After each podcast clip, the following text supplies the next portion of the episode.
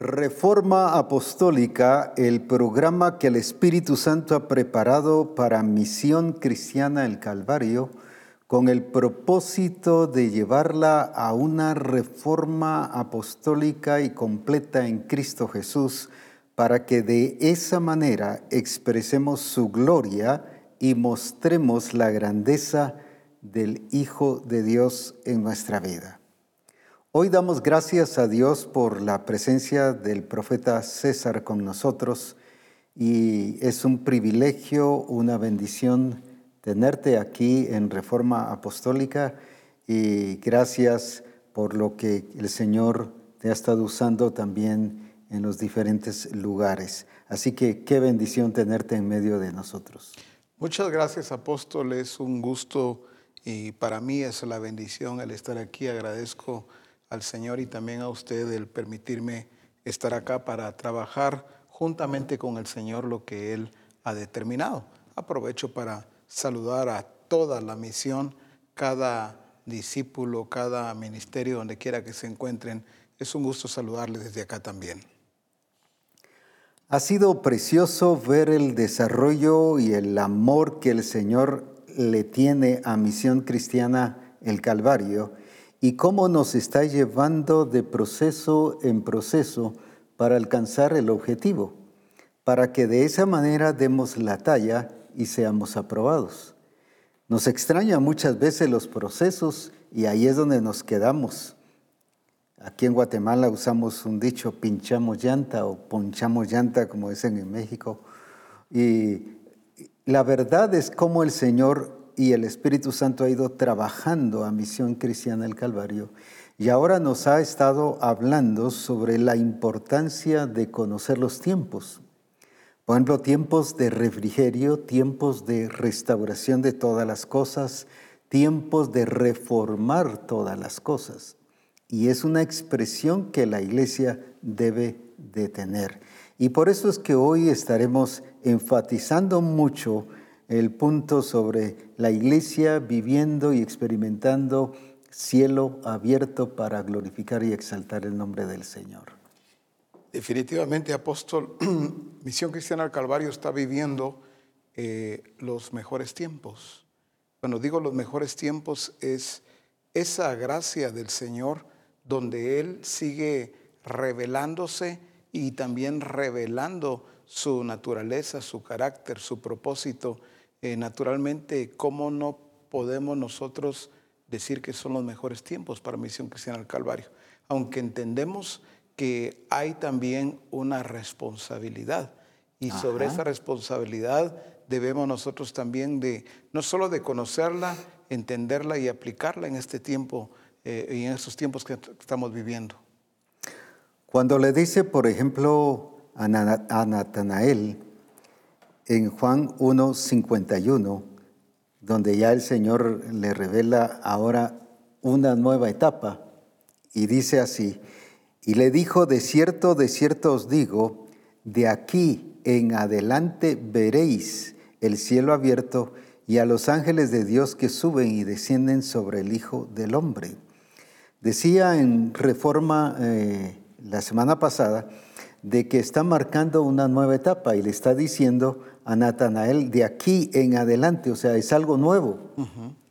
Es algo nuevo en relación a la experiencia de Natanael, pero la verdad es que está trayendo el origen, lo que él hizo con Adán y Eva en el huerto del Edén, de que experimentara cielo abierto y cielos abiertos y que de esa manera Dios por eso llegaba y platicaba con Adán y Adán platicaba con Dios, no había que ir a un templo, a un lugar específico, todo el huerto era la manifestación de Dios.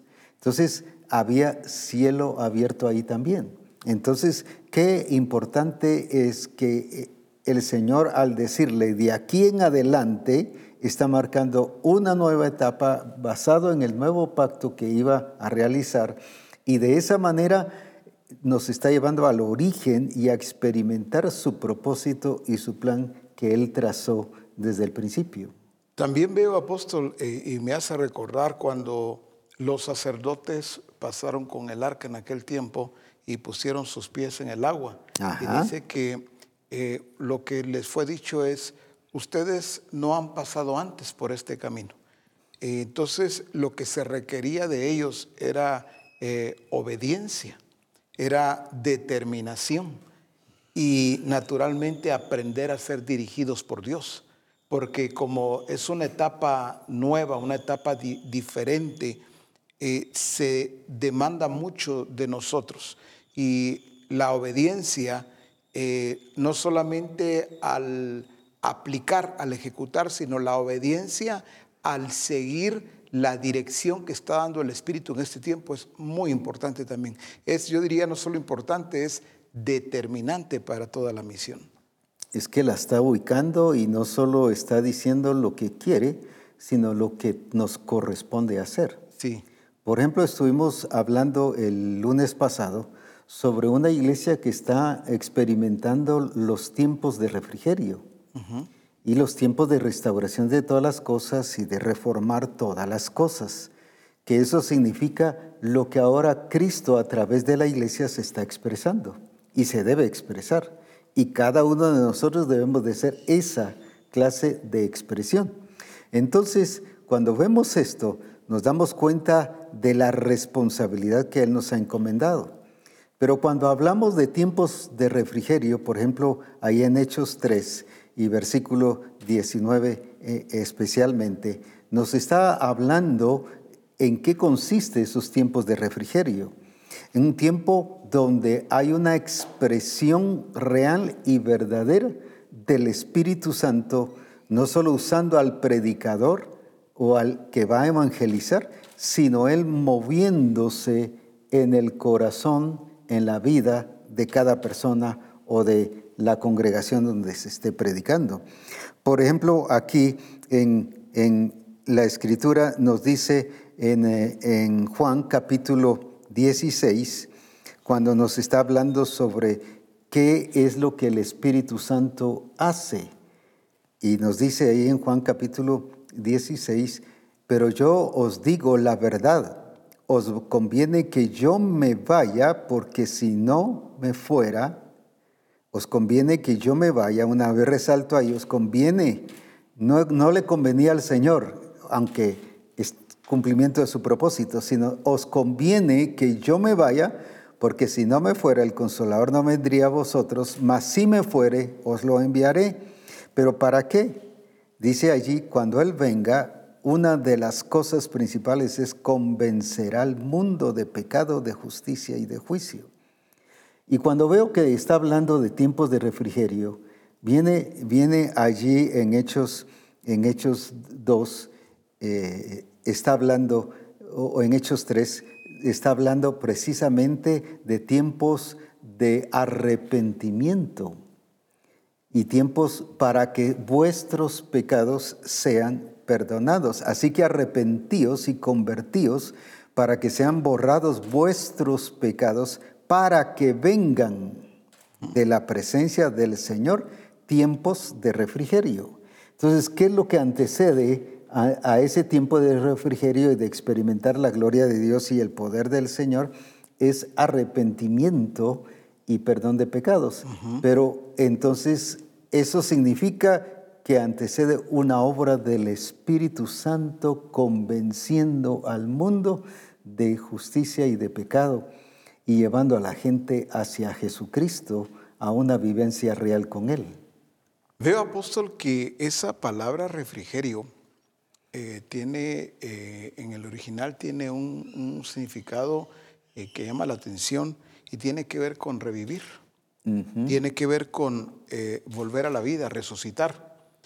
Entonces, cuando habla de los tiempos de refrigerio, eh, está hablando, como usted lo dijo, antecede el arrepentimiento por, para que la iglesia entonces disfrute de la nueva vida. Exacto. Eh, disfrutemos como resucitados en Cristo. Pero no es posible participar del, de tiempos de refrigerio sin vivir esa novedad de vida. Exacto, así es. Entonces veo que el arrepentimiento tiene eh, dos, eh, voy a hacer dos connotaciones. La primera es que regularmente hablamos del arrepentimiento solo enfocado a aquellos que deben devolverse a Dios. Y es correcto, ¿verdad? Eh, debe, deben antecederles el, el arrepentimiento para que disfruten del refrigerio. Pero también está el arrepentimiento ya como un estilo de vida. La iglesia no debe perder de vista que no solo es, bueno, arrepentimiento para todo el que no ha venido a los pies de Cristo, nosotros ya, ya venimos al señorío de Cristo y ahora pues no tenemos necesidad de, ese arrepentimiento, debemos de vivir en, arrepentimiento. Me gusta mucho lo que dice en la escritura eh, acerca de esto en Mateo 3.8, pero en la NBV dice, demuestren antes de bautizarse que están arrepentidos. Muy importante. Sí, me gusta mucho porque, eh, a ver, tenemos que cuidar de no llevarlos como un puro requisito, ¿verdad? Bueno, usted cree que en su corazón que Dios levantó a Jesús de los muertos, confiesa con su boca que es el Señor, sí, va, muy bien, ya estuvo, ahora venga, vamos a bautizarle. A ver, sí naturalmente deben de confesar con su boca que Jesús es el Señor, deben creer en su corazón, pero debemos de llevarlos al arrepentimiento, a ese accionar del Espíritu, donde en verdad, en serio, están compungidos, están arrepentidos, como dice acá, demuestren antes de bautizarse que están arrepentidos. Entonces, creo que esa parte que el Señor está, a donde está llevando a la misión, es una parte naturalmente muy importante, donde el arrepentimiento debe hacerse evidente, no solo en el momento de, sino el estilo de vida. Alguien que de verdad se, se arrepintió, me gusta mucho porque en la amplificada dice, siempre de Mateo 3.8, produzcan fruto que sea consistente con el arrepentimiento. Dice, dejen que sus vidas prueben su cambio de corazón. Entonces, un fruto consistente, ¿verdad? Que, que de, consistente con el arrepentimiento. Alguien que de verdad cambia su manera de vivir, está siendo transformado, como la mujer samaritana, como saqueo, ¿verdad? Y eso es a lo que el Señor nos está llevando hoy a Misión Cristiana al Calvario. Tiempos de refrigerio, pero que le anteceda el arrepentimiento como producto de que el Espíritu Santo está trabajando en, cada uno. Eso lo vemos en las iglesias de Apocalipsis, que las llama a que se arrepientan.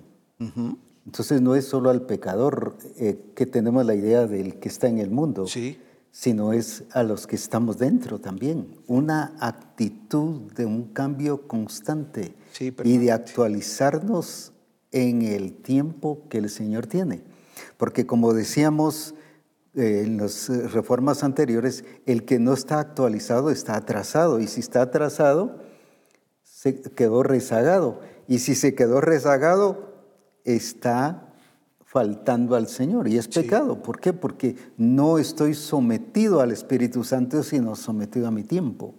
Entonces eso significa que yo me estoy gobernando a mí mismo, lo cual es pecado, sino que el Señor quiere que nosotros entendamos el mover del Espíritu y que entonces una iglesia que está viviendo con cielo abierto es una iglesia que está experimentando un mover del Espíritu como nunca se ha visto. Así es. Antes para que se convierta y después para mantenerlo convertido a Jesucristo y en Cristo para que no nos suceda como la iglesia de Galacia Estuvieron firmes, comenzaron en el Espíritu, pero luego se salieron. Se, se salieron de la presencia y del vivir bajo la guía del Espíritu. Por eso es que una iglesia que vive en el tiempo de refrigerio es una iglesia que experimenta una manifestación constante del Espíritu, pero cuando llega el, lleva el mensaje evangelístico es una iglesia que ve gente no solo que se está ingresando a la congregación, sino que está arrepintiéndose para ser transformada en Cristo Jesús. Sí, porque no se trata solamente de integrarlos a un templo, a una congregación o integrarlos a un grupo, que naturalmente entendemos que eso es parte de, pero cuando hacemos de eso un fin, eh, estamos entendiendo las cosas de una manera distinta. Me gusta cómo dice el apóstol eh, Pablo en Hechos 26, eh, en la versión, verso 19, en la versión Message. Dice, me convertí en un creyente obediente en el acto. Qué buenísimo. Y dice, empecé a predicar este cambio de vida, dice, este giro radical hacia Dios y todo lo que significaba en la vida cotidiana. Dice, allí mismo en Damasco continué a, Jer- eh, a Jerusalén y los alrededores y de ahí al mundo entero. Pero si detenemos un momento esto acá, dice, me convertí en un creyente obediente en el acto. No está hablando de una obediencia en proceso. Me fui poco a poco, me fui, me fui eh, haciendo obediente. No, me convertí eh, en, en- en obediente en el acto. Eso es arrepentimiento y transformación. Sí, y continúa diciendo, empecé a predicar este cambio de vida, este giro radical hacia Dios, pero dice, y todo lo que significaba en la vida cotidiana. O sea, me gusta mucho porque eh, no lo está llevando a una vida de templo, aunque es parte de una vida religiosa, ¿verdad? Es- los lleva un arrepentimiento a la vida cotidiana. Entonces, en la vida cotidiana, ¿cómo sabe la señora allá en la tienda, en la carnicería? ¿Cómo saben en la oficina, en el taller, en el vecindario, en la universidad, en el centro académico que fuese? ¿Cómo saben que yo me convertí a Dios? Es que debe ser notorio. Así es. Debe ser evidente. Dentro de la familia deben dentro de notar la el cambio. familia. Claro, y esa parte es tan importante entenderla porque esa es la vida en el espíritu. Por eso es el espíritu operando en el día a día, en, en nuestra, eh, en todo lo que hacemos eh, desde que nos levantamos hasta que nos acostamos, pero allí se manifiesta otra vez la obra del Espíritu Santo. Pero no puede ser aquello que lo- se le atribuye a la edad, ¿verdad? No, fíjese que yo he ido cambiando al, paso de los años. Yo ya no soy el mismo, ya no soy la misma. Como decía en cierta ocasión, hay quienes dicen, no, ya no soy igual, pero porque ya no tienen fuerzas porque ya no tienen. Eh, eh, eh, las herramientas ya no pueden utilizarlas como antes para desquitarse, para vengarse, para responder. No, yo he ido cambiando. No, realmente es un falso refugio. Estamos hablando de un arrepentimiento verdadero en todos los, los eh, ámbitos, ¿verdad? En todas las edades, en donde se hace notorio que el Espíritu Santo verdaderamente está transformando nuestra vida. Es eh, grandioso ver todo esto porque notamos, por ejemplo, en el caso del mensaje del el apóstol Pedro en Hechos 2, donde él coloca a la gente y la ubica en el lugar correcto. No está pensando en ganar solo personas que se integren, sino personas transformadas. Sí. Y por ejemplo, ahí en Hechos 2 les dice acerca de al oír esto, eh, escuchando ellos el mensaje del apóstol Pedro, se compungieron de corazón. Ya vimos quién es el que compunge. Dice que es el Espíritu Santo. Sí. Entonces había un mover del Espíritu Santo allí. Y eso es una iglesia debe experimentar, un discípulo debe experimentar que cuando lleva el mensaje, antes de eso el Espíritu Santo ya está trabajando a la gente. Y entonces dice, se compungieron de corazón y dijeron a Pedro y a los otros apóstoles, ahí se ve la preocupación, varones hermanos, ¿qué haremos? No es una pregunta así nomás de afirmación, sino es una pregunta como quien dice, ¿y entonces qué, has- qué tenemos que hacer? Sí. Entonces ahora, ¿cuál fue la respuesta del, del apóstol Pedro? Y Pedro les dijo, arrepentíos, ahí está el punto, Sí.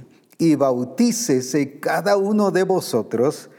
Nosotros creemos, dejemos el versículo ahí, y, he visto mucho que, como decías hace un ratito, el término eh, ya nació de nuevo solo porque se bautizó. Sin embargo, aquí dice, les dijo, arrepentíos y bautícese. Bautizamos a veces solo, como decías, al que hace la proclama, pero no al que está arrepentido. Y hay que bautizar al que está arrepentido. Muy bien, ¿por qué? Porque ese es el orden, arrepentíos y bautícese. Entonces, ahí es donde nosotros tenemos que cuidar y hacer las cosas como el Señor ha establecido.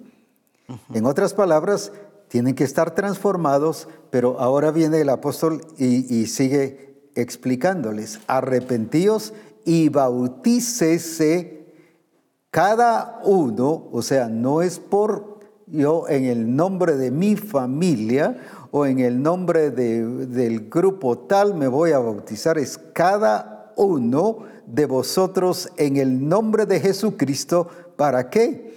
Para perdón de los pecados y recibiréis el don del Espíritu Santo.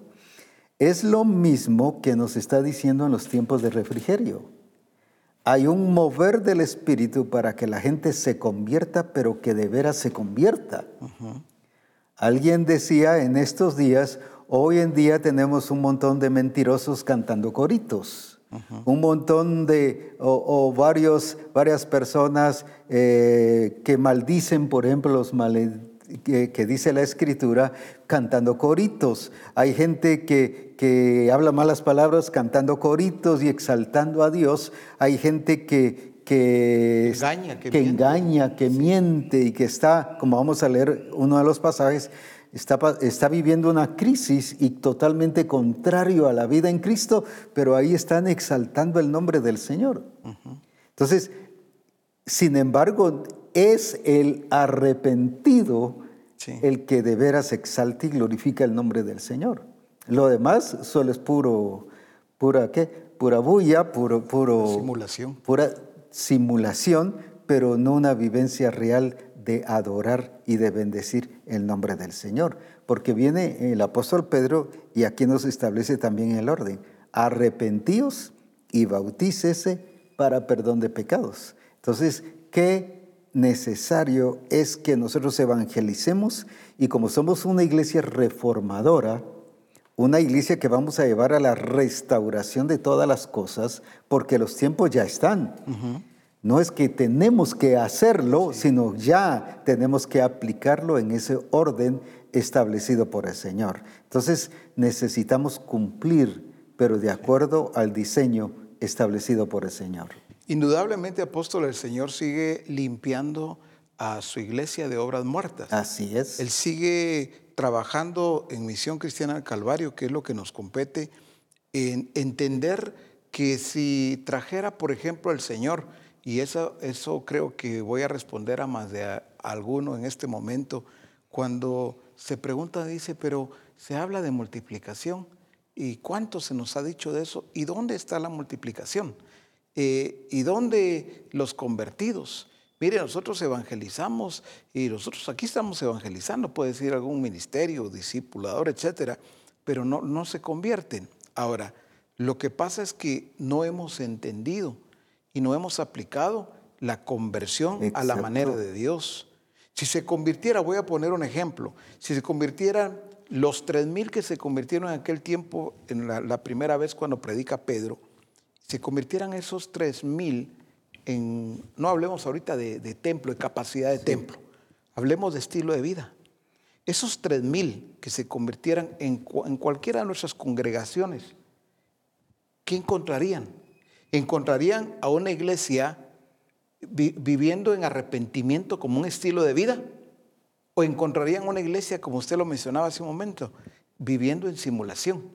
Haciendo como que como que sí se arrepintió, pero la verdad es que siguió con su eh, pasada manera de vivir, sus, sus costumbres y tradiciones. Entonces estos tres mil apóstoles, poniendo este ejemplo, ¿qué pasaría con esos tres mil?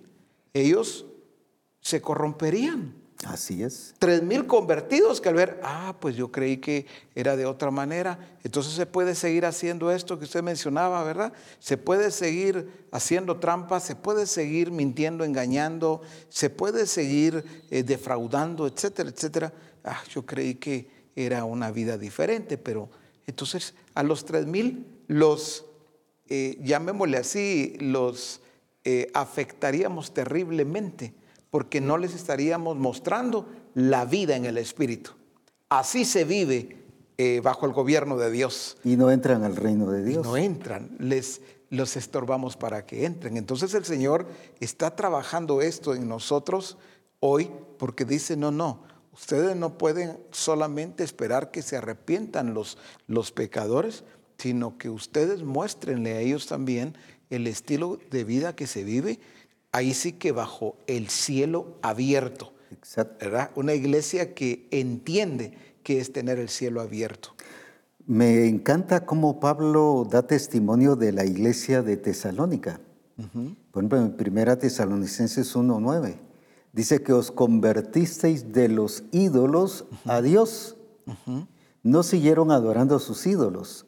No estoy hablando de los ídolos que hoy comúnmente conocemos. Sí, como imágenes, ¿no? Ídolo puedo ser yo mismo, claro. mi egoísmo y que yo estoy centrado y actuando todas las cosas a mi manera. Y ídolo puede ser algún objeto o alguna otra cosa, pues algo que, que me, a mí me lleva a amar más que a Dios. Sí. Tenemos el ejemplo de Adán que, que le hizo más caso a Eva que lo que Dios había dicho. Llegó a ser su ídolo. Entonces, a eso me refiero. Eh, en cambio, viene el apóstol Pablo y dice, se convirtieron, o sea, sí hubo cambios, sí hubo transformación, porque me sorprende mucho y me encanta mucho el leer tesalonicenses de esa iglesia que es arrebatadora de las promesas, pero también hace producir la gloria de Jesucristo en la vida de las personas a través de la evangelización y de cómo alcanzaron Macedonia y Acaya. ¿Pero por qué? Porque se convirtieron, hubo transformación.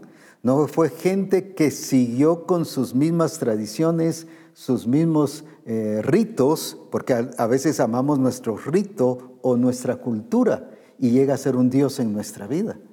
Pero aquí hubo demostración de que sí renunciaron a todo su pasado, como decías hace un rato, y ahora estaban viviendo una vida nueva en Cristo Jesús. Entonces, ahí eso es lo que el Señor está permitiendo que Misión Cristiana del Calvario viva y debemos vivir una vida ajustada a los lineamientos del reino de Dios. El ejemplo que usted estaba poniendo me llama mucho la atención porque en la vida cotidiana, ¿cuántas veces, por ejemplo, una eh, esposa idolatra al esposo. Así o viceversa, un esposo idolatrándola.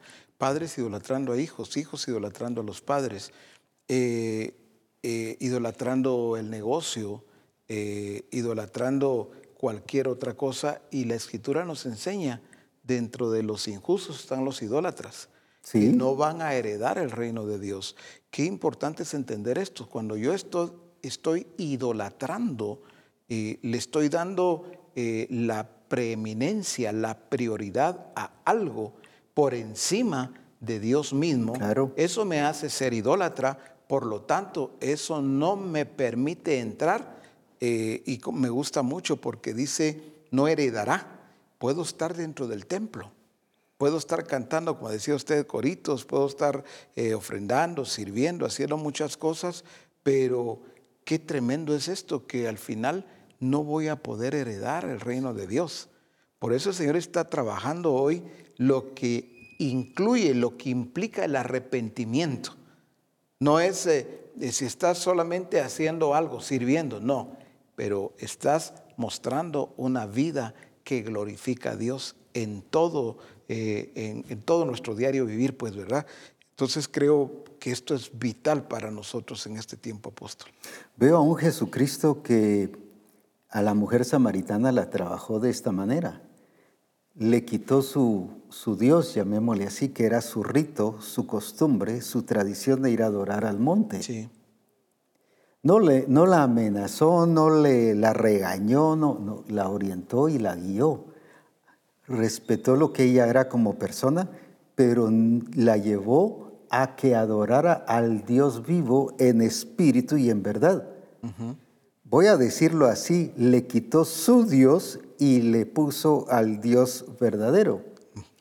No le dejó su Dios, o sea, no, nosotros hubiéramos hablado del adulterio y que los tantos hombres que ella tenía, que sí se lo mencionó el Señor, pero solo mencionado, no le estuvo ahí dándole y dándole y dándole, y mira que el adulterio y qué dice eh, Jeremías, qué dice Pablo, qué dice la Escritura. No fue ese el asunto. El Señor sabía que si cambiaba de Dios y se colocaba adorando al Dios vivo, no como los dioses que ella tenía, iba a ser transformado. Entonces el problema de la gente es que vienen y, queremos rehabilitarlos, pero no transformados. Y solo les hablamos de un cambio de cultura y un cambio de costumbres y tradiciones. Por ejemplo, el que fumaba, pues ya dejó de fumar, pero, pero en todo lo demás sigue siendo el mismo, en, en muchos casos. Entonces, pero al cambiar y al presentarle al Dios vivo, y esa persona reconoce al Dios vivo, viene y es transformada porque se da cuenta que no puede estar delante de Dios así y entonces vive de acuerdo a lo que el Señor requiere. Entonces ahí es donde viene el arrepentimiento, pero viene el cambio. Y viene lo que decía el apóstol Pablo. Eh, eh, empezó a, obedecer en el mismo acto. Así es. Entonces, porque él sabía que no podía ser un rebelde en la presencia del Señor. Pues, me, me, gusta tanto, apóstol, porque algo que hizo mención usted ahora, y debemos de tener claro, no somos una casa de rehabilitación. Así es. No estamos para eh, rehabilitar como en el sistema hay lugares donde rehabilitan, pero la verdad solamente es un pasatiempo. La iglesia no está para eso.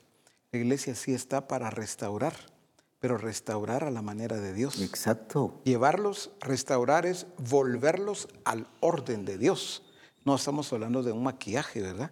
No es reparar por tíos al estilo, pues solo vamos a poner un poquito de cemento en las grietas y... En las diferentes costumbres y ya cambió, ¿no? No, se trata de demostrar que en realidad hay transformación. Y llevarlos a Cristo y que Cristo esté en ellos y ellos en Cristo. Me gusta mucho, eh, lo hemos leído seguramente en varias ocasiones, pero en Habacuc capítulo 3 dice en el verso 2 en la versión eh, Biblia libre, he oído lo que se dice de ti, Señor. Me impresiona tu obra. Señor, revívela en nuestros tiempos. Haz que en nuestro tiempo dice, sea conocida tu obra. Me gusta mucho porque cuando dice, eh, me impresiona tu obra, ¿de qué está hablando? Regularmente decimos la obra de Dios y nos referimos a, a un templo, estoy comenzando una obra de Dios en un pueblo, una aldea, una ciudad. No, aquí está hablando de la obra de Dios en la vida de cada uno. Exacto. Por eso dice, me impresiona tu obra. Bueno, está impresionando la obra del Espíritu, la obra de es Dios. Notoria, es visible. En, nosotros. Y sigue diciendo, Señor, revívela en nuestros tiempos. Dice, haz que en nuestro tiempo sea conocida tu obra. Haz que sea conocida. ¿Pero a través de quiénes? A través de nosotros. En otras versiones dice, hazte conocer, hazla notoria. El Señor, a Él le interesa mucho mostrarse, evidenciarse a través de esa obra de Él en nosotros, que es la transformación. ¿Cómo van a otros a querer volverse a Dios si no están viendo vidas verdaderamente transformadas? Y cuando llegan a un templo, cuando llegan a un grupo, ¿qué es lo que están encontrando? Un grupo eh, de religiosos, un grupo de gente que está viviendo eh, igual que antes, solo que hoy participa de cultos y de reuniones cristianas o está haciendo notoria la obra de Dios en su vida. Que no tiene que estar contando cómo era antes, No, que pues. se hace evidente lo que es en Cristo ahora. Es que mensaje y modelaje van de la mano. Yo no puedo solo estar dando mensaje hablado, sino la gente, yo tengo que ser el mensaje. La gente tiene, cuando me lee, debe leer las obras del, del Señor. Lo que dice en la Escritura lo debe leer en mí. Así es. Entonces, que la Escritura, el cumplimiento de la Escritura, soy yo y es usted. ¿Qué está leyendo la gente en su vida, en su familia, en su empresa, en su negocio, en su trabajo? ¿La obra de Dios, como Sí. acabas de leer ahí, o su obra, sus acciones, de acuerdo al sistema del mundo? Sí, las obras de la carne. Las obras de la carne, porque habla de obras de la Sí. carne. Pero entonces, ¿qué está leyendo la gente de nosotros? No solo qué está oyendo. Por eso decía, mensaje y modelaje van de la mano, pues. Sí, Yo no puedo estar predicando, o si lo hago, eh, estoy predicando, pero me convierto en un falso testigo, ¿verdad? así es. El falso testigo no es solo aquel que predica y no lo vive, sino aquel, por ejemplo, alguien está en la universidad, un ejemplo, y lleva años de estar en la universidad y sus compañeros ninguno sabe que es cristiano, pues ni siquiera se dan cuenta, mucho menos que él les esté informando. O en el trabajo, lleva 5, 10 años y sus compañeros no saben ni siquiera que es cristiano, pues ese es un falso testigo. O sea, es alguien que no está cumpliendo con su responsabilidad. Y la responsabilidad es, y me seréis testigos. Entonces, por eso lo que decías es muy clave y determinante que Misión Cristiana el Calvario viva en estos tiempos, pero en tiempos de refrigerio y de restauración de todas las cosas. Cuando leía hace un momento usted y acerca de Natanael, de aquí eh, en adelante veréis el cielo abierto. Algunos creen que se trata de imaginación, eh, de ver, bueno, vamos a imaginar pues que el cielo está abierto y que pues ángeles descienden, pues yo no miro nada la, la- la realidad, apóstol, pero por fe, por fe, ¿verdad, apóstol? Yo creo pues que ángeles están bajando. No, hay que entender, cielo abierto es esto, cuando hay una vida que se vuelve a Dios en serio, en verdad, se convierte, allí está el cielo abierto. Claro, Ese es el cielo abierto en todo lo que es y en todo lo que hace, en su familia, en su negocio. no es solo eh, finanzas. eh, en todo sí tiene cielo abierto.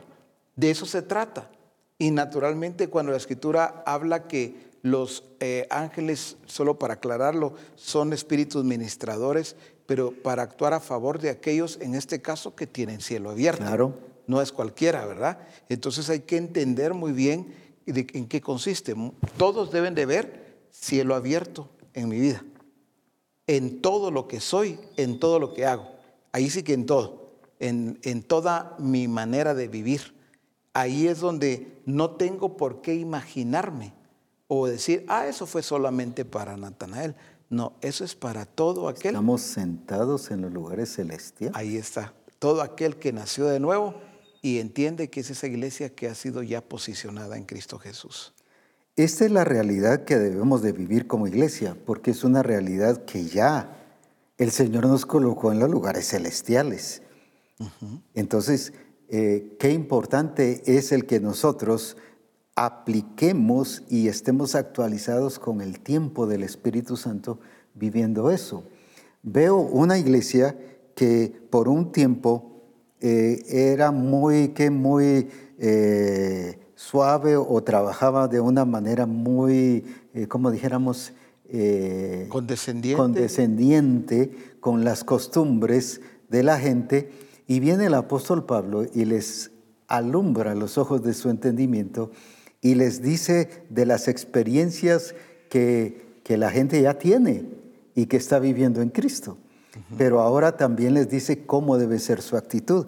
Aquí en 1 Corintios capítulo 6, del versículo 9 al 10, por ejemplo, dice la situación de algunos que estaban dentro de la congregación, pero que fueron transformados. O sea, no se quedaron así.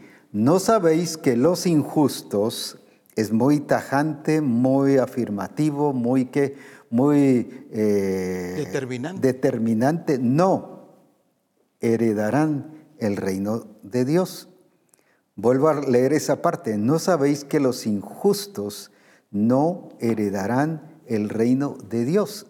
Pero luego dice, no erréis, ni los fornicarios, ni los idólatras, lo que mencionabas hace un ratito de los idólatras, ni los adúlteros, ni los afeminados, ni los que se echan con varones, ni los ladrones, ni los avaros, ni los borrachos, ni los maldicientes, ni los estafadores heredarán el reino de Dios. Qué buena posición en que el apóstol Pablo se coloca en medir a la iglesia de Corinto. Era una iglesia donde había llegado esta clase de personas, pero esta iglesia tampoco los desechó, ni los amenazó, ni les dijo que no tenían lugar en esa iglesia. Se ve que los llevaron al arrepentimiento, se ve que los llevaron a una transformación, porque ya en el versículo 11, aunque luego quiero regresar a, hacer algunas afirmaciones ahí, pero ya en el versículo 11 dice, y esto erais algunos, mas ya sois lavados, ya habéis sido santificados, ya habéis sido justificados en el nombre del Señor Jesús y por el Espíritu de nuestro Dios. Me, me sorprende mucho la posición del el apóstol Pablo en relación a lo establecido por Dios presenta que estos problemas no son de asunto genético. Estos son problemas de vieja naturaleza. De la vieja naturaleza. No son en ningún momento un asunto genético. ¿Por qué razón? Porque cambiaron, fueron transformados cuando se les fue puesta la simiente de Dios. Dice, y esto erais algunos. O sea, sí dejaron de vivir de esa manera. Fueron transformados porque dice que fueron lavados, justificados y, habla entonces del proceso que, pasaron. Entonces, lo que veo es que sí había gente que estaba adorando al Señor. Por ejemplo, estaban los injustos y habla de quiénes son los injustos.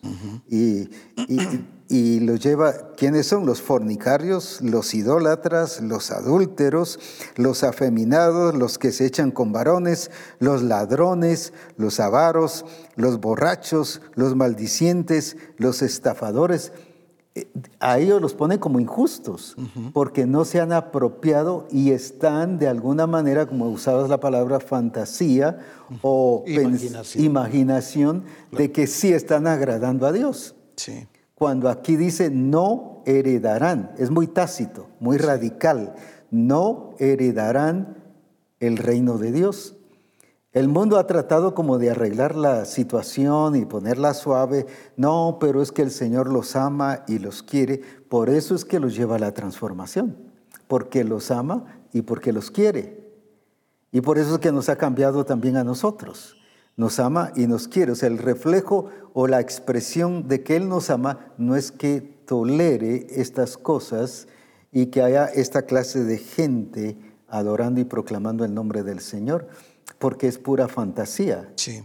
Se están engañando ellos y están engañando al pastor y están engañándose toda la iglesia y, es, es radical, no heredarán el reino de Dios. Pues. Eh, apóstol, veo que les dice, no erréis. No erréis. No erréis porque, porque la iglesia en este tiempo estaba eh, en un error. Ajá. Y el error tiene que ver, en este caso, lo que usted mencionaba, eh, se trabaja mucho a través del corazón. Un amor, pero no que se origina en, en Cristo, sino que es del corazón y ese es engañoso, dice que engañoso es el corazón, en donde, bueno, realmente eh, poniendo cualquier ejemplo acá, dice ni los afeminados ni los que se echan con varones, bueno, eh, yo tengo que amarlos, te pongo corazón, ¿verdad? Eh, porque Dios ama al pecador, aborrece el pecado, Dios, pero ama al pecador. Pero ahí hay un error porque, aunque es verdad, Dios aborrece el pecado, pero termina la iglesia en un error porque cree que está amando solo a la persona, aborreciendo el pecado, pero la verdad es que termina consintiendo, termina dejando o permitiendo que siga su vieja manera de vivir. Pero la iglesia ha encontrado esto, veo aquí los, claro lo que dice el apóstol Pablo, porque ante estos casos, los mencionados acá, la iglesia se ve impotente. La iglesia se ve, no, pero realmente muy dentro de ella, la iglesia está diciendo, sí, pero es en vano. ¿Qué culpa tiene él? Así nació. Y deja, pues, ¿verdad? Y poco a poco, ahí algo va a estar haciendo el Señor. Y sigue con su vieja manera de vivir. Porque no hemos predicado arrepentimiento ni seguido el diseño establecido por el Señor. Así es. Entonces acomodamos a lo que según el mundo es su verdad. Sí. Y no lo llevamos a la verdad establecida por el Señor, que no entrarán en el reino de Dios. O sea, no podemos quitar esa verdad. Él lo estableció, Él dice así, y aunque el mundo diga lo que diga, aunque yo diga lo que diga, aunque pastores, eh, eh, como decías, son muy consentidores. Y aunque el pastor diga, no se preocupe, no, no se preocupe. Aquí sí dice que hay que preocuparse, no heredarán, porque yo me vuelvo cómplice del sistema y del mundo si yo eh, soy consentidor. O sea, lo que tengo que hacer es llevarlos al Señor, así como Jesús con la mujer samaritana no la amenazó ni la regañó ni le dijo un montón de cosas, sino sencillamente la llevó y la ubicó, pero la llevó a transformación, la llevó a cambio. Y esa es nuestra responsabilidad como iglesia. La iglesia, eh, a ver, Misión Cristiana del Calvario, debemos tener testimonios fehacientes, testimonios claros de estos casos, y cómo el Señor los transformó. Porque esto eh, es muy escaso el día de hoy, apóstol. Porque la iglesia lo sigue viendo, a ver, tiene dos posturas. Está la parte de la iglesia que ataca. No, aquí nosotros sí señalamos el pecado y aquí atacamos y aquí no permitimos, ¿verdad? Pero es más un esquema religioso, es más un sistema eh, eh, viejo, ¿verdad?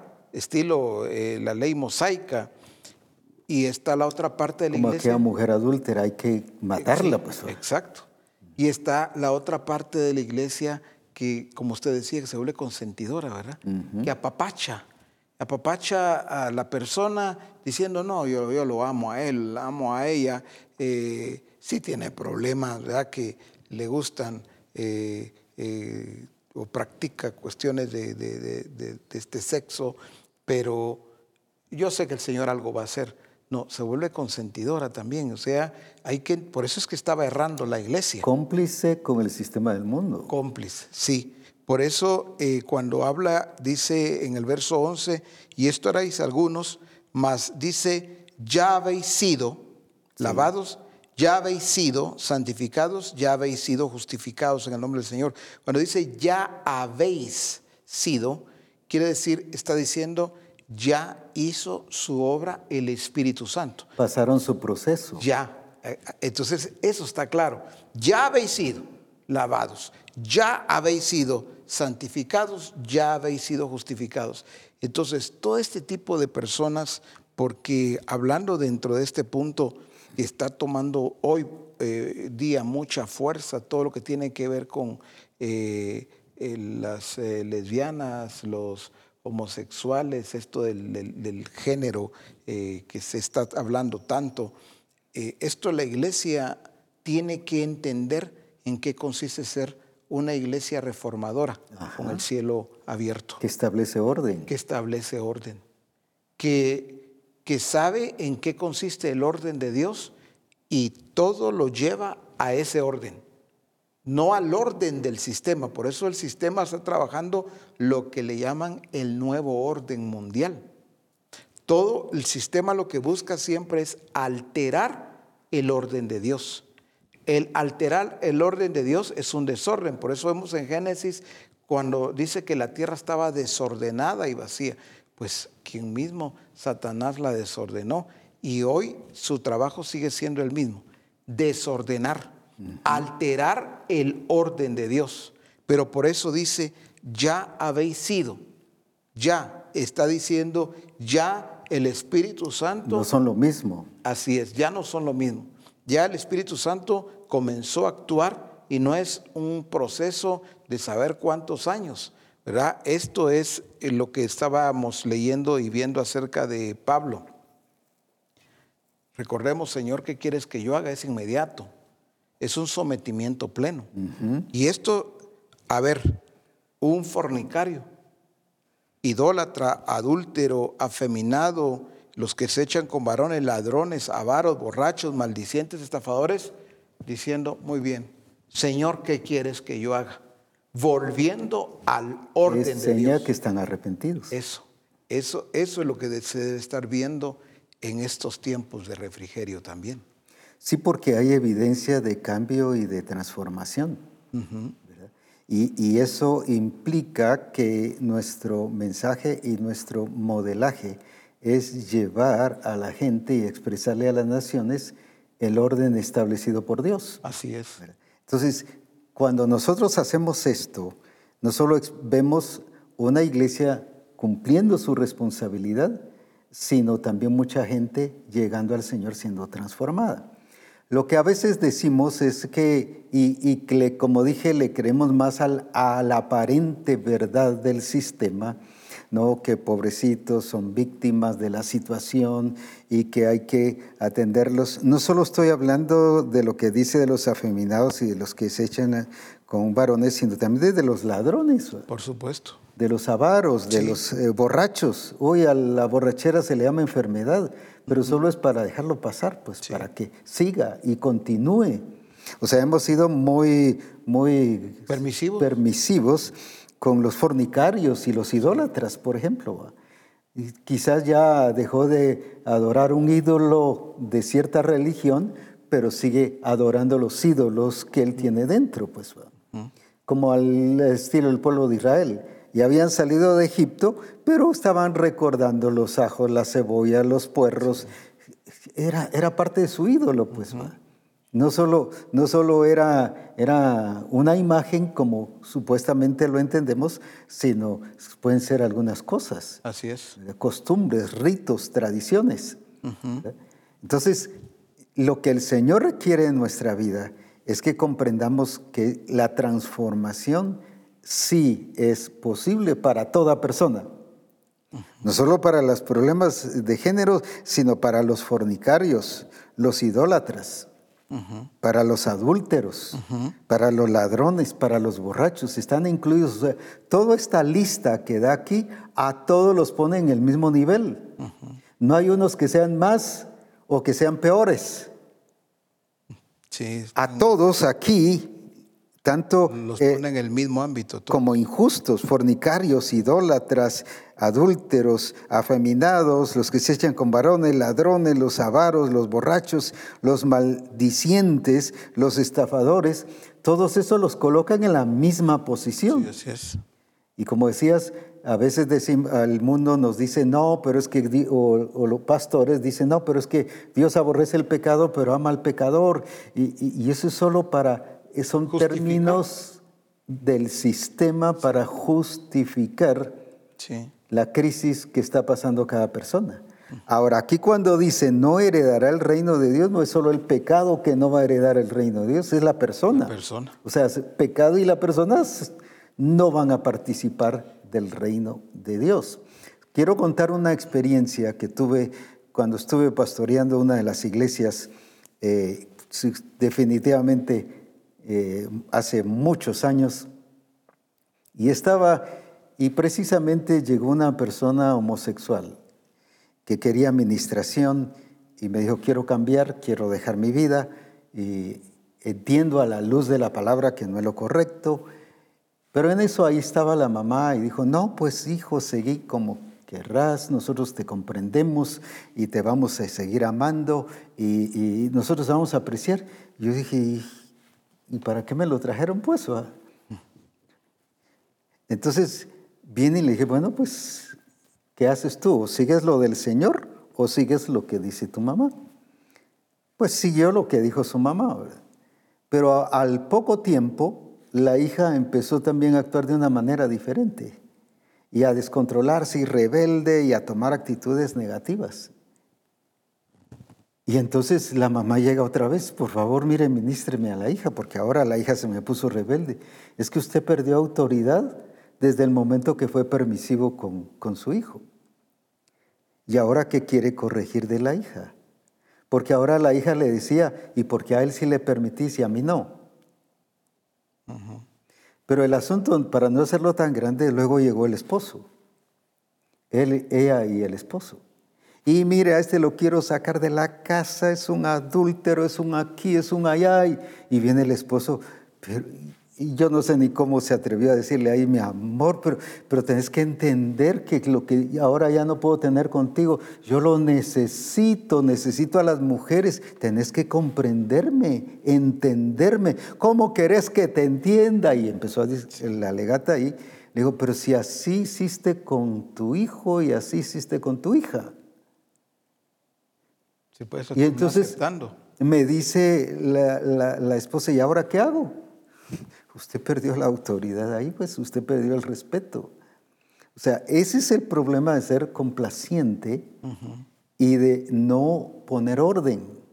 Después todo la, toda la familia y hasta ella después resultó en el mundo y, con varios, varios hombres. Y también le decía al esposo, tú también hiciste, así que ahora, total que eso se volvió una anarquía bárbara. Sí, desorden terrible.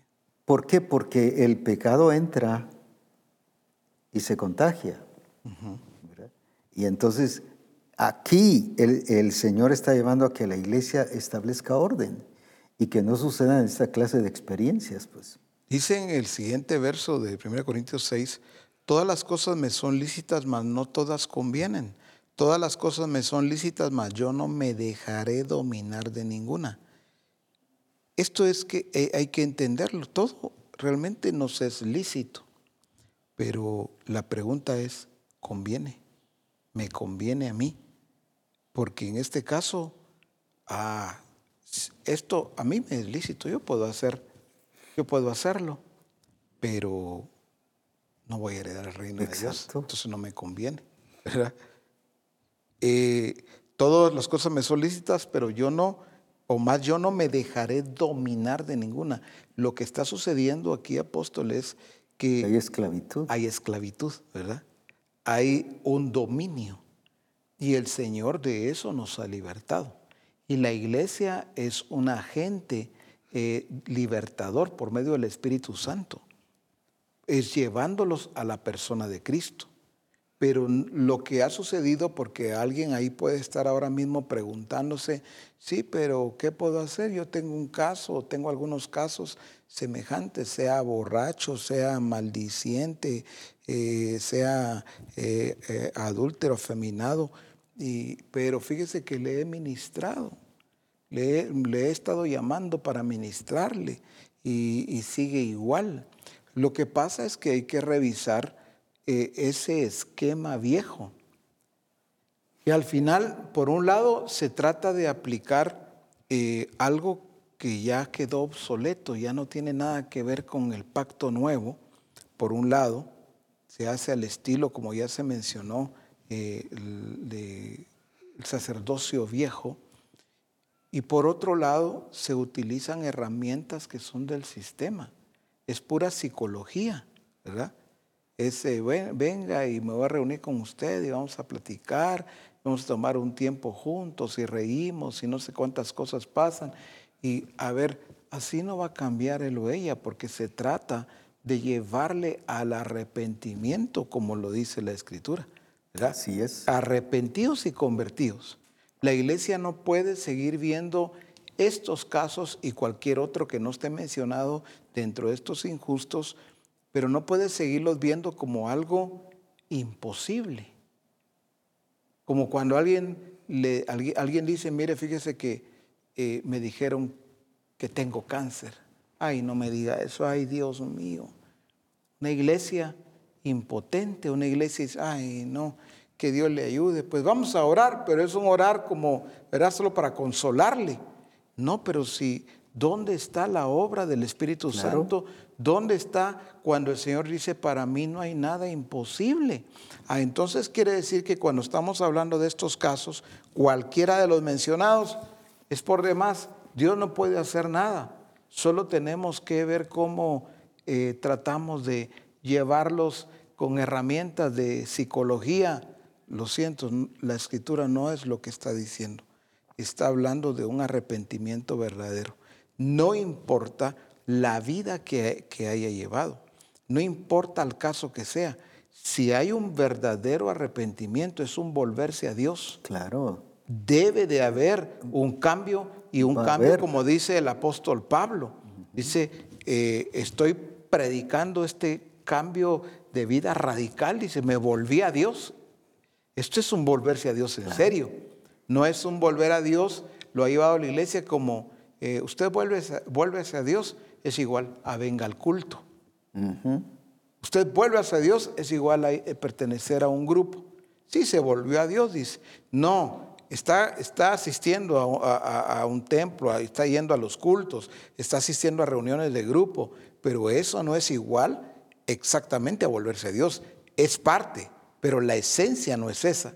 Es que la esencia es en que hay un arrepentimiento que en donde vemos frutos dignos. Así es de arrepentimiento. Sí, se, arrepintió. Por lo tanto, hay un cambio de vida. Al leer estos versículos me recuerda también otra experiencia que tuve en uno de los países eh, que me llevaron a una persona donde, donde eh, cuestionaba y defendía todos estos problemas de, género, pero él empezó como a atacar. Y empezó con otra cosa y me dice, mire apóstol, usted es apóstol. Y sí, le dije, eh, eh, entonces le voy a llamar apóstol, me dijo. Eh, a mí me gusta emborracharme, usted me dice. ¿Me puede emborrachar? Sí, le dije. Espero que la iglesia no se confunda, espere que yo dé la conclusión. Entonces, ¿sí puedo emborrachar? Sí, ya viste, le decía a la esposa, y me decís que no. Y la esposa toda asustada que yo le dijera que sí. De ahí me dice, mire, y puedo adulterar. Ya vi que él era capcioso y, y entendía hacia dónde iba. Sí, puedes adulterar, pues, ¿va? Puedes adulterar. Y mire, y, puedo mentir. Sí, puedes mentir. Pues. Y así siguió una gran lista. Y al fin ya estaba enojado y, por último me dice, bueno, ¿y qué no puedo hacer? Pues entrar al reino de los cielos. Si él hacía todo lo que él quería hacer, como esta lista, dice, no heredarán el reino de Dios. Y entonces y es cierto, pues, no decía, no, pues sí, lo puedes hacer y el Señor va a, ¿cómo se llama?, a permitir que sigas y algún día le vas a conocer. No, no, sencillamente no entrará al reino de los cielos, punto. Entonces, cuando yo, como pastor, permito que ni el pastor, pues mismo, pues si él no cambia, pues es otra cosa, pero tiene que ser transformado pero debe llevar a la iglesia a la transformación. Sí. Pero no solo de esto, sino de los que mienten, de los estafadores, de los avaros, de, de los que fornicarios, de los idólatras. Sí. ¿Y cuántas cosas más? No solo de los que tienen problema de género, sino de todos. Todos. Todo aquel que esté siendo injusto, porque la escritura dice que toda injusticia es pecado. Entonces, cuando yo soy permisivo, como decía hace un rato, estoy siendo cómplice del sistema, pero además los estoy dañando para toda la vida a estas personas. Así es. por ejemplo, a un fornicario, a un idólatra, a un adúltero, a algún afeminado, a un, uno que se echa con varones, uno, un ladrón, un avaro, un borracho, un maldiciente y un estafador, si yo lo dejo que continúe así, le estoy dañando de por vida. Sí. Porque estoy dañando toda su eternidad, porque no va a heredar el reino de Dios. Entonces puede estar en el culto, puede predicar, incluso voy a decir así exagerando, puede ser hasta el pastor de la iglesia, no estoy hablando de pastores de la misión, sino eh, pueden ser pastores de otra misión. Puede hasta ser el pastor o el discipulador con esta condición. Pero ahí, ahí lo voy a dañar de por vida. Entonces, cuando yo consiento eso, en vez de hacerle un bien, lo estoy afectando, porque lo estoy dañando por toda la eternidad. Sí. Y estoy entendido a la luz de la palabra que ese esposo, esa esposa, ese hijo, esa hija, o la familia, o lo estoy llevando al lloro y al crujir de dientes. Aunque en mi corazón y en mi intención está ayudarle según yo y según el sistema del mundo, solapadamente me, indica que le puedo ayudar. Pero lo que estoy haciendo es, voy a decirlo así francamente, hundiéndola en toda una eternidad. Pues. Correcto. Que eso sí es desastroso para uno que es un hijo de Dios, que envía a uno y que le permita no heredar el reino de Dios. Es como eh, querer hacer algo pero con credencial de cristiano. Sí. ¿Verdad? estoy eh, robando, pero eh, pues me hablan de, Dios y voy a la iglesia, sigo robando, pero, pero soy cristiano. Pues, Como uno que me decía un pastor de eh, drogadicto cristiano. Sí, sí. sí. eso, eso lo que, lo, que, lo que pasa es que la vida vieja la llevan al templo, ¿verdad? Y entonces es como que ahora siguen viviendo así, pero como que tienen algún tipo de, salida. Eh, han sucedido algunos casos muy escasos, pero han sucedido en donde de repente atrapan a alguien eh, por alguna razón y lo meten a la cárcel y aparece algún familiar solicitando eh, al pastor si puede hacer una carta, ¿verdad? Para, para que la lea el juez ¿no? que él, él es un cristiano, él, él, doy testimonio que eh, se congrega en la iglesia. Eh, y los mismos abogados se prestan para esto, le dicen al, familiar, vaya, mire, vaya, si tiene un pastor conocido, vaya, mire, yo iba a una, pues vaya, búsquelo y que le dé una carta. Es ese tipo de credenciales, ¿verdad? Donde pues no importa lo que él haya hecho, pero pero con esa carta el juez puede absolverlo. Entonces eh, se está viviendo eh, una vida, la iglesia pues está permitiendo muchas cosas cuando, cuando se abre a este tipo de, prácticas, cuando por eso dice claramente, todas las cosas me son lícitas, mas no todas convienen. No es una iglesia tampoco Misión Cristiana al Calvario, no son pastores, ministerios, discipuladores diciéndole no a todo a la, gente, no, no, usted no, no haga esto, no vaya aquí, no haga allá, no, no, aquí dice, todas las cosas me son lícitas, es llevarlo a la transformación donde tiene que entender lo que sigue diciendo, mas yo no me dejaré dominar de Exacto. Nada, ¿verdad? Debe dominarme, porque todos estos que están mencionados aquí están dominados.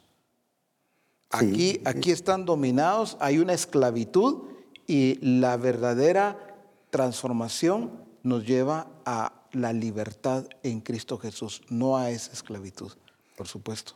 En Romanos 12:12 eh, en la TPT nos habla precisamente de la importancia de esta renuncia a cualquier opinión de esa cultura eh, de la naturaleza vieja. Y por ejemplo dice, deja de imitar los ideales y las opiniones de la cultura que te rodea. Queremos ser lo mismo, queremos hacer lo mismo, pero sé transformado interiormente por el Espíritu Santo a través de una reforma total de tu forma de pensar. Sí. Esto te permitirá decidir la voluntad de Dios mientras vives una vida hermosa, satisfactoria y, perfecta en sus ojos. ¿Queremos ser como los demás? Como vive el mundo, debido a que somos influenciados por la aparente verdad del mundo, las verdades del mundo. No, que eh, hay que apoyar a esas personas y si es un borrachito, pues apoyémosle y, vamos a ayudarle y porque es una enfermedad. Esas son verdades que no, la verdad no son verdades, pero estoy hablando de que el, sistema cree que son sus verdades. Y lamentablemente el pastor o eh, los ministros muchas veces empezamos a decir, no es que pobrecito, hay que dejarlo y hay que, o sea, muy consentidores, cuando debemos de llevarlo al arrepentimiento y a una vida transformada. Entonces, eh, Jesús fue muy claro, ¿verdad? Con la mujer samaritana vuelve y con la mujer adúltera eh, eh, la, llevó, las llevó a la transformación, al cambio. Entonces, así no desechó a la persona, sino la iba a cambiar a esa persona, entonces, y tan útiles que después llegaron a ser, pues. Entonces, que veamos que allí detrás de todo, del mentiroso, del estafador, del, del eh, ¿cómo se llama?, eh, adúltero y del fornicario y de todos ellos, hay una persona útil que Dios quiere usar para su gloria y su honra como usó con la mujer samaritana. Ahora, aquí nos dice que no basado en las opiniones de la cultura, que debemos de dejar de ser eso y ser transformados por la obra del Espíritu Santo. Entonces, me gustaría que trabajáramos un poquito sobre esas supuestas verdades que el mundo dice, porque nuestra responsabilidad es llevarlos a la verdad pero la verdad solo es una persona, que es Cristo Jesús. Yo soy la verdad, dijo. Y por eso es que los llevamos a Cristo, porque Él transforma nuestra vida, porque Él nos cambia. Por ejemplo, en Gálatas 3.1 dice que a esa iglesia, siendo una iglesia de Jesucristo, viviendo en el Espíritu, viene el enemigo y le quitó la verdad. Porque dice, oh Gálatas insensatos, ¿quién os fascinó para no obedecer a la verdad? A vosotros ante cuyos ojos Jesucristo fue ya presentado claramente entre vosotros como crucificado. O sea, presenta a Cristo como esa verdad. Pero entonces, ¿qué estaba? ¿Qué fue lo que le hicieron a la iglesia de Galacia? Por eso es que volvió a caer en la esclavitud, en el yugo de esclavitud porque se dejó quitar la verdad y creyó la verdad, las supuestas verdades que el sistema estaba estableciendo. Entonces, cuando nos quitan la verdad y yo empiezo a creer en la supuesta verdad del sistema, del mundo que, ha establecido, yo dejé de ser un siervo de Dios fiel cumpliendo los mandatos de Dios. Cuando el apóstol le habla a la iglesia de los colosenses, en Colosenses 2 eh, dice, porque quiero que sepáis cuán gran lucha sostengo por vosotros y por los que están en la Odisea. La lucha del apóstol Pablo es porque dice más abajo, voy hasta el verso 4, Dice, esto lo digo para que nadie os engañe con palabras persuasivas. Una iglesia que se abría al engaño. Pero ¿cómo? Me gusta mucho lo como lo dice en la versión contemporánea de Colosenses 2.8. Cuídense, dice, perdón, de que nadie os engañe mediante filosofías y huecas sutilezas que siguen tradiciones humanas y principios de este mundo, pero que no van de acuerdo con Cristo. En otra versión dice que nacen del pensamiento humano. Exacto, así es. Dice en la PDT, no permitan a nadie usar la filosofía humana para ganarse su confianza y tomar control de ustedes. Por eso yo no me dejaré dominar. El sistema tiene sus principios. En esos principios lo que hace el sistema es establece sus verdades. Así es. A través de principios. Por ejemplo, apóstol, ¿qué pasa con eh, cuántos discípulos que entran a la universidad? ¿Cómo salen de ahí? El sistema hace lo que quiere con ellos. Salen todos indiferentes al Señor, fríos, eh, todos contaminados. ¿Por qué? Porque escucharon las verdades del sistema, otra vez verdades entre comillas.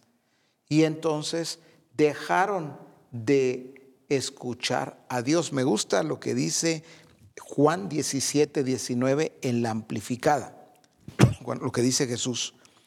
Por ellos dice, me santifico a mí mismo, dice, para hacer tu voluntad, para que también ellos sean santificados, dice, en tu verdad. Ajá. Santificados en tu verdad. A ver, existe una verdad. No dicen las verdades. No dicen las verdades. En tu verdad. En tu verdad. Jesús dijo, yo soy la verdad. ¿Verdad? Yo soy el camino, la verdad y la vida. Yo soy la verdad. Entonces, lo que tiene que aprender la iglesia, y aquí lo veo eh, eh, más adelante, dice, eh, para esto en Juan 18, 37, en la amplificada, dice,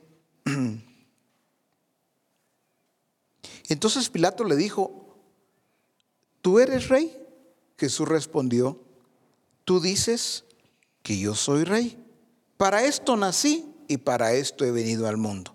Dice, para dar testimonio de la verdad. Pero sigue diciendo, todo aquel que es de la verdad, por decir, todo aquel que es de la verdad, lo está llevando al origen. Así es. Somos de la verdad. Sí. No es un asunto solo de decir la verdad. No es una filosofía Sí. o ideología. Todo aquel que es de la verdad, su origen está en la verdad. ver- Dice, y más adelante, y que pertenece a la verdad. Origen y pertenencia. ¿Cuál es mi origen? Mi origen está en la verdad. Y entonces pertenezco a la verdad. Dice, este entonces, el que es de la verdad y pertenece a la verdad, dice, oye y escucha atentamente mi voz. Muy bien. Entonces yo puedo estar apóstol en cualquier eh, lugar. Yo puedo estar en, en- en la universidad, yo puedo estar en el negocio, en, en una oficina, en la empresa, pero yo tengo que entender que soy de la verdad, Exacto. que pertenezco a la verdad, porque todos los que me rodean, Soy luz del mundo. ¿eh? así es, porque todos los que me rodean en cualquier ámbito van a tener las verdades del sistema, porque están hechos al sistema. Pero si yo entiendo mi origen en la verdad y mi pertenencia, le pertenezco a la verdad, en este caso, como usted decía, no es a una filosofía, es a la persona de Cristo. Él es la verdad. Y entonces ahí es donde yo debo de mantenerme firme y sobre todo entender que Jesús dice que este que es de la verdad y pertenece a la verdad es el que oye y escucha atentamente su voz. Ah, no, hoy ah, hay una iglesia que quiere escuchar la voz de Dios, pero escuchando todas las verdades.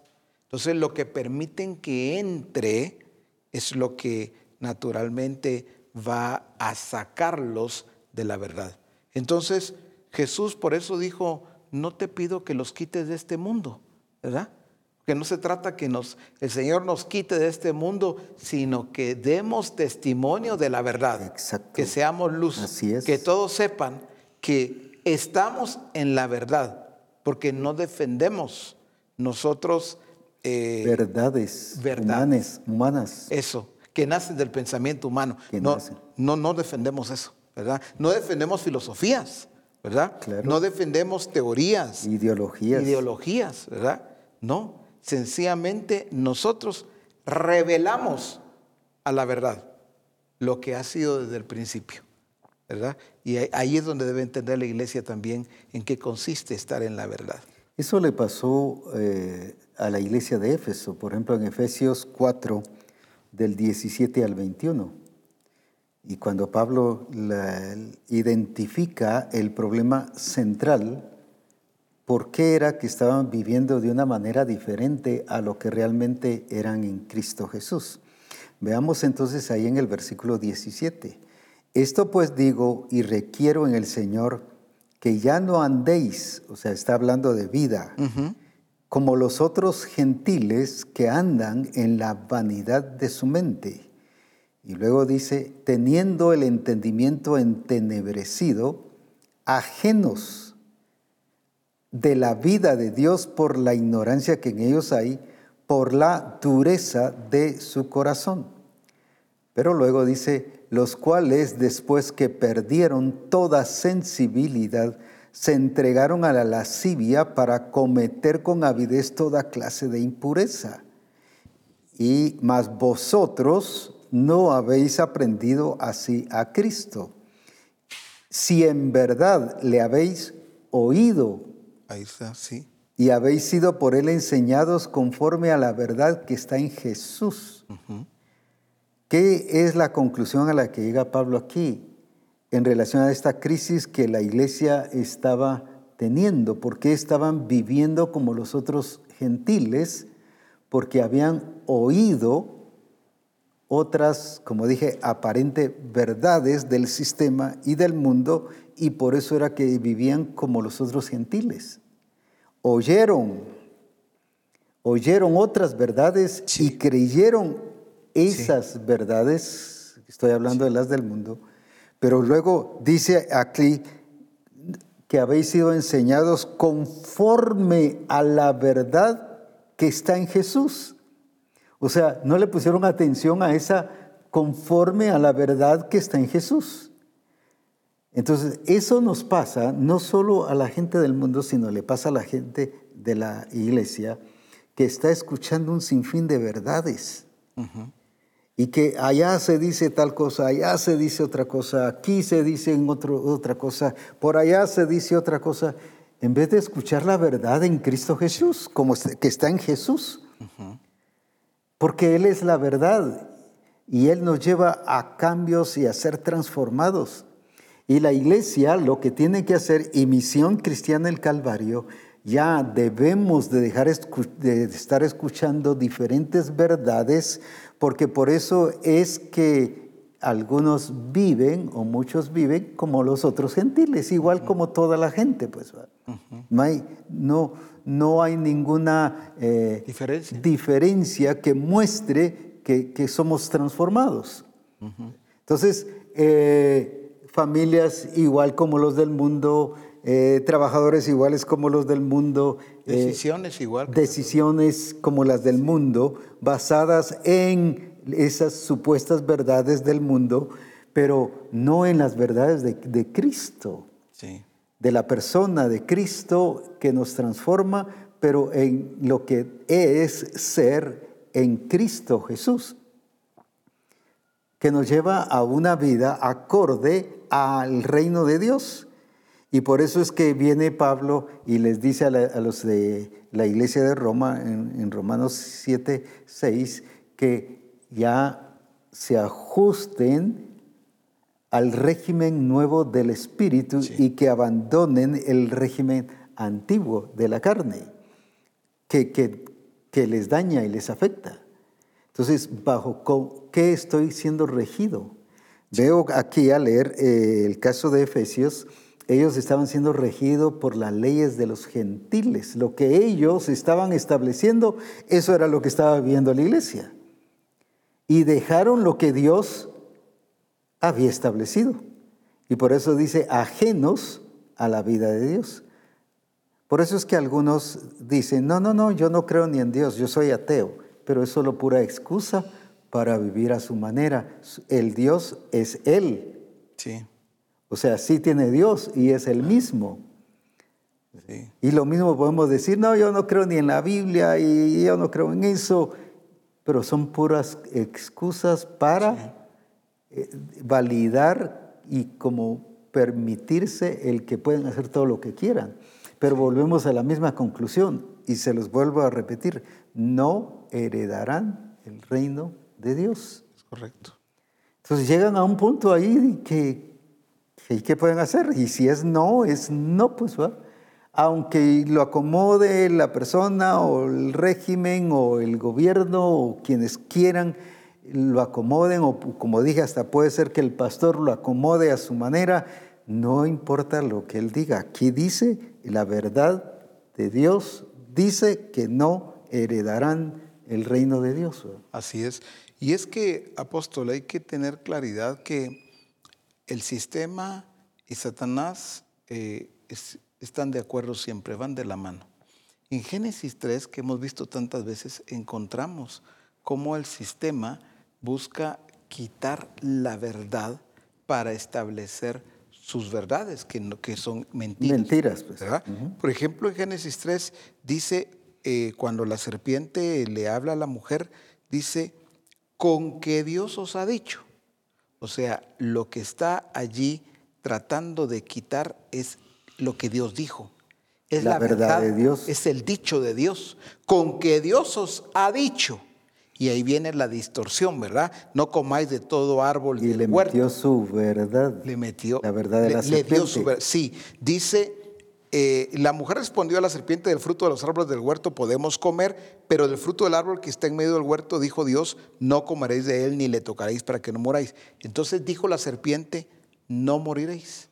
Estaba contrariando la verdad.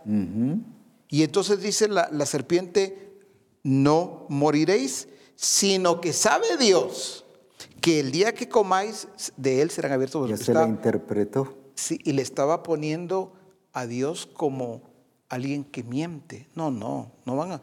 Eso les dijo, no, eh, ustedes no van a morir. Sabe Dios que no es así. Eso se- estaba quitando la verdad y estableciendo sus verdades. Y en este caso Eva creyó esa verdad de la serpiente Así es. y dejó la verdad de Dios. Así es, Que así es como- hoy en día Sí. lo que la gente está aceptando. Así es. Dejó la verdad y eso es exactamente lo que estamos viendo hoy en algunos casos. Una iglesia que no ha entendido que el tener el cielo abierto tiene que ver con mantenerse en la verdad. Exacto. Es eh, expresar la verdad. No solo es decir la verdad, no, es más que eso, es expresar la verdad misma, que es Cristo Jesús. No tenemos dos verdades, es una verdad. Una sola verdad. Una sola verdad y es la que nosotros eh, revelamos, es la que damos a conocer. El mundo con sus verdades lo que busca es exactamente lo mismo que hizo la serpiente, es ganar la confianza para quitar, para arrebatar esa verdad y establecer sus mentiras disfrazadas de verdades. Por eso es que a los de Galacia Pablo les dice quién os fascinó para Sí. no obedecer Sí. la verdad. Así O sea, sí estaban obedeciendo, Sí. pero otras verdades, las verdades del sistema, que son puras, puros cuentos y puras reglas humanas, ¿verdad? Pero no las reglas del reino de Dios. Y es que lo que sucede ahí es que Satanás los aventajó y Satanás, eh, y, Pablo dice, para que Satanás no gane ventaja alguna sobre vosotros. Una iglesia que vive bajo cielo abierto es una iglesia que no está aventajada por Satanás ni por el sistema, sino es una iglesia que va adelante y que establece el orden de Dios, los principios del reino de Dios. No es una iglesia que se distrae escuchando otras cosas, que permite ser engañada por filosofías o huecas sutilezas. Eh, es una iglesia que entiende muy bien su origen, entiende muy bien quién es en Cristo, por lo tanto, eh, da testimonio de la verdad, expresa la verdad. Y esta es la verdad. Así es como se vive en el reino de Dios. No es una iglesia reactiva, Sí. sino es una iglesia es- Sí, es una iglesia que entiende que está posicionada y es una iglesia que eh, trasciende, que trasciende. que trasciende. No es que viene, pro- que no es que viene en la retaguardia, verá hasta atrás y entonces reacciona hasta que ya sucedió algo, está viendo qué hace. No, es una iglesia que entiende su ubicación, su posición y va adelante, nunca va atrás. Y eso es algo que hay que entender porque cuando yo no estoy alineado al régimen del Espíritu, eh, yo, lo que usted mencionaba también en la otra ocasión, una iglesia que está desactualizada, Sí. es una iglesia atrasada, es una iglesia que se quedó rezagada. No, esa es un- no es una iglesia con cielo abierto.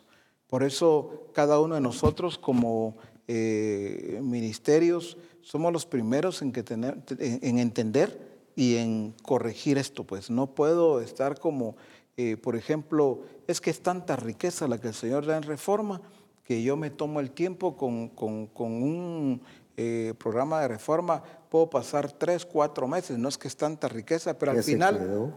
Pero al final es una, una excusa para, para eh, llevarlo todo a mi manera y yo ya llevo tres meses con un programa de reforma. Lo justifico es que hay tanta riqueza. Sí, claro, hay mucha riqueza, pero hay que entender el ritmo del espíritu, ¿verdad? Hay que entender en qué consiste el que yo permanezca en la verdad, permanezca actualizado y no permita que Satanás esté sacando ventaja. No, y me pongo en peligro porque cuando el pueblo de Israel había cruzado el Mar Rojo y pasaron por donde estaban los amalecitas, dice que los amalecitas empezaron a atacar a los que venían en la retaguardia. En la retaguardia. Sí, así es. Y entonces hay gente que dice, pero ¿por qué a mí? ¿Cómo me está atacando el enemigo? Pero a mí me está pasando.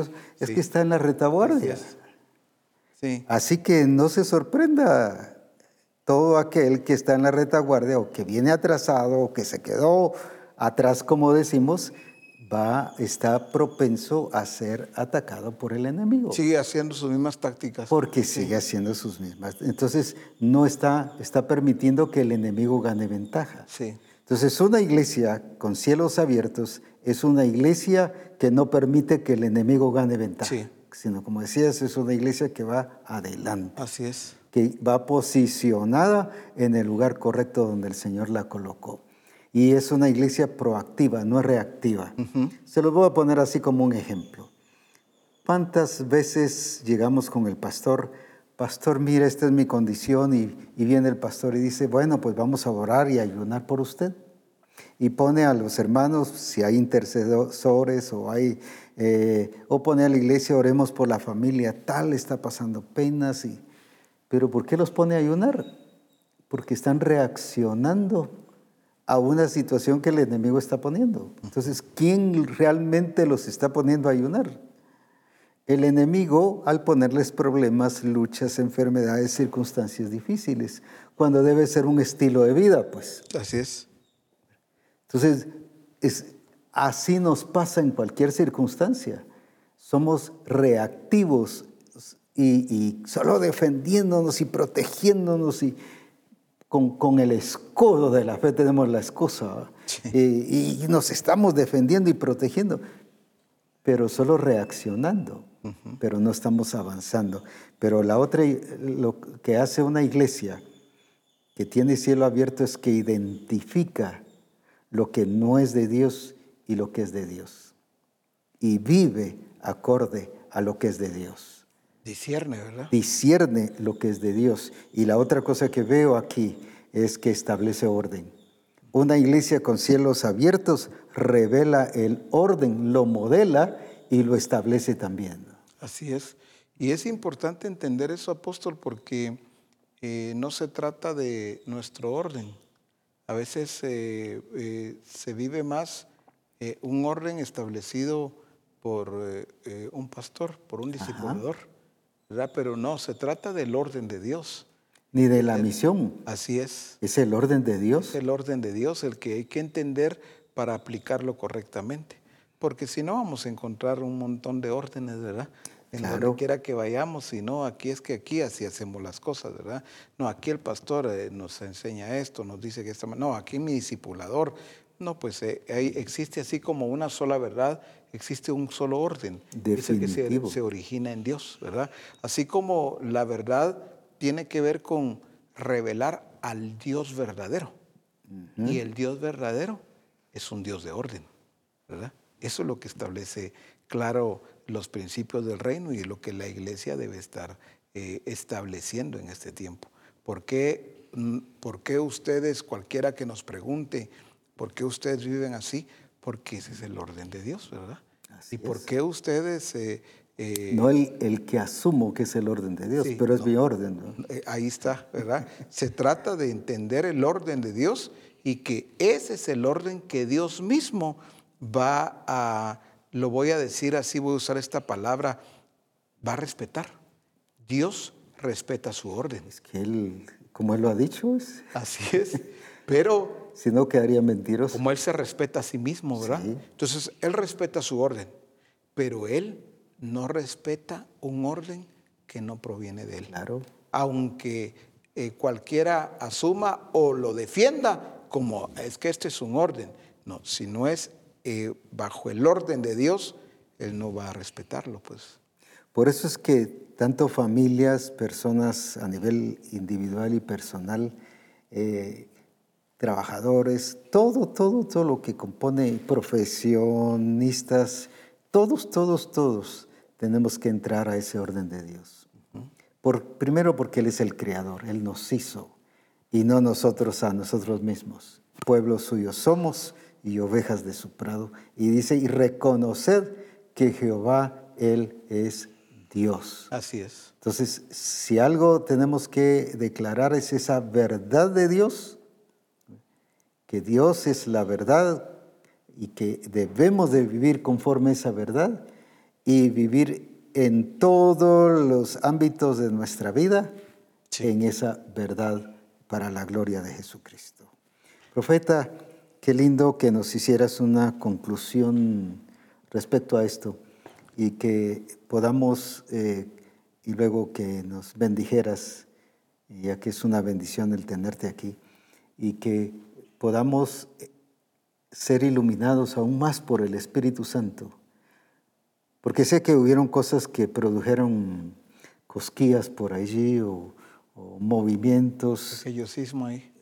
Un pequeño sismo ahí. un pequeño sismo.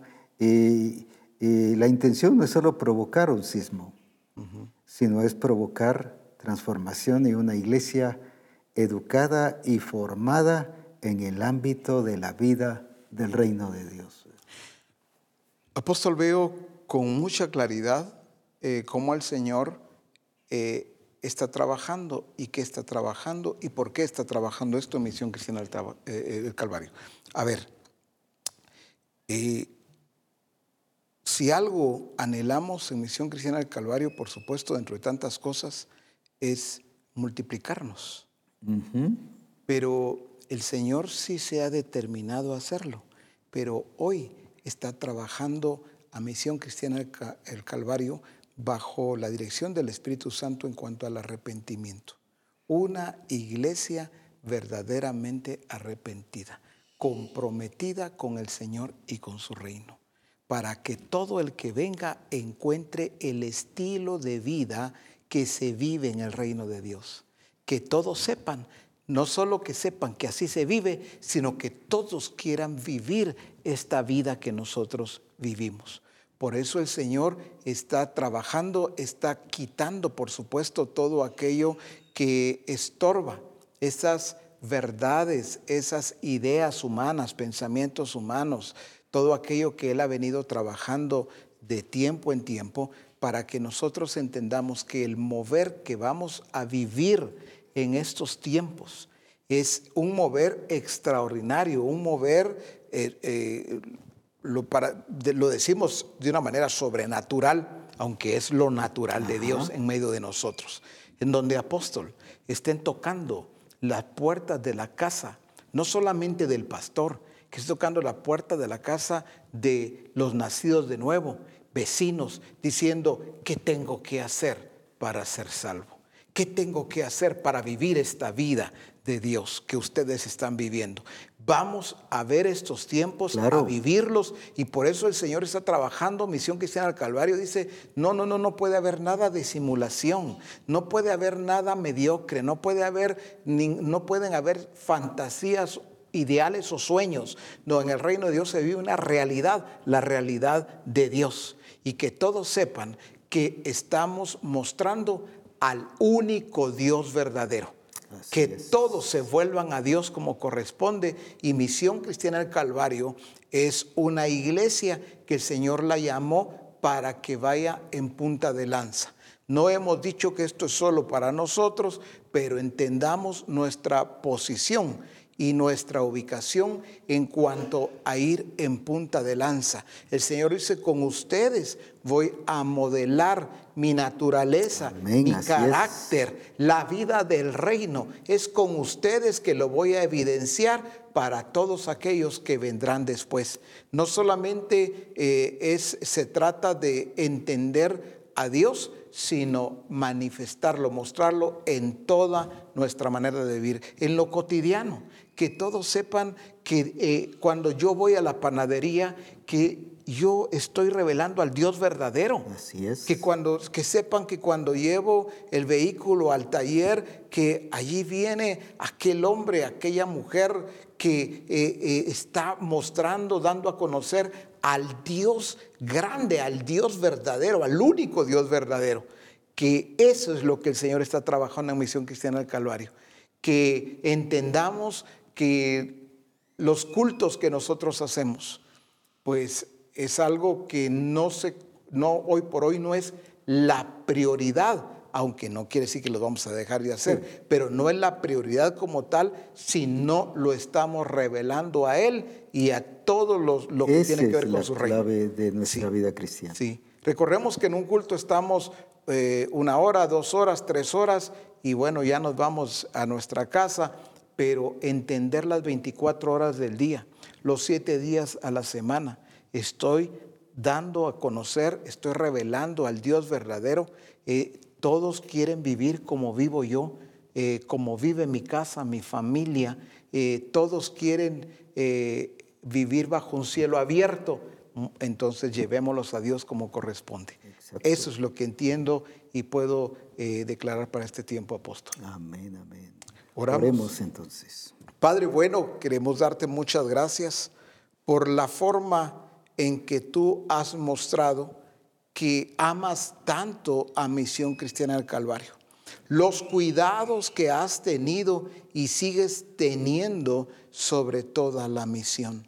Gracias, Padre, porque hasta hoy vemos nosotros, aparte de tus cuidados, vemos también el propósito que has tenido y el fiel cumplimiento de este al cual nos has llevado día a día. Padre, quiero aprovechar este tiempo, este momento, para bendecir la vida de nuestro apóstol. Cuando lo veo, cuando lo escucho, yo estoy viendo a él, Señor, eh, aquella, aquel deseo, aquella, aquel anhelo que él tiene porque la misión se conserve pura, aquella eh, lucha en el sentido correcto para que Misión Cristiana del Calvario sea diferente a cualquier otra misión en el sentido que te conozca a ti y que te revele a ti como corresponde. Señor, veo continuamente como Él tiene esa responsabilidad, como Él tiene, Señor, ese cuidado de que la misión no se abra a lo que no debe de abrirse, en una misión que se conserve en ti, que se conserve dentro de tu plan y tu propósito. Por eso hoy aprovecho este momento para bendecir la vida de nuestro apóstol y para bendecir la vida también de su familia en el nombre de Cristo Jesús.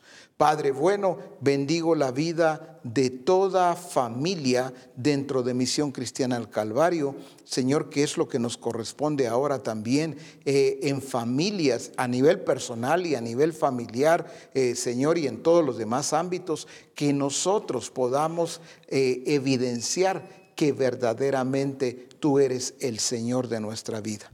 Que demos a conocer que la verdad es una y está en la persona de Cristo, pero que vivimos en esa verdad. Somos de esa verdad y permanecemos también en esa verdad. Gracias Señor, bendigo hoy en el nombre de Jesús a toda misión cristiana al Calvario. y te doy gracias Padre por un día establecer dentro de tu plan que esta misión en esta nación, en Guatemala y en toda nación donde se ha establecido y donde se establezca, Señor, se dará a conocer no solamente tu nombre, sino tu naturaleza, tu carácter y todo tu plan para la honra y la gloria de tu santo nombre. En Cristo Jesús. Amén. Amén. Qué hermoso lo que hemos estado viviendo y como ya se dijese, pura expresión del amor de Dios y de la gracia de Dios. Recuerde el Congreso que ya pronto lo tendremos, recuerde las fechas, prepárese y estemos listos para recibir todo aquello que el Espíritu Santo nos estará dando en ese tiempo, pero no lleguemos a prepararnos para el Congreso, sino estemos listos desde ya a recibir todo aquello. Recuerde que el oír es muy importante. ¿Qué es lo que el Espíritu Santo está diciendo a la iglesia, misión cristiana, el Calvario? El que tenga oídos, oiga lo que el Espíritu dice a misión cristiana, el Calvario. Así que adelante y a disfrutar de la gloria del Señor. El próximo lunes no tendremos reforma, ya que pronto estaremos eh, ya listos y preparando el lugar para el, el congreso que tendremos aquí en línea y sé que nos gozaremos en gran manera. Así que bendiciones, que juntos disfrutemos de la gloria de Dios viendo el cielo abierto para alabanza de su nombre. Que Dios les bendiga y nos vemos en el Congreso.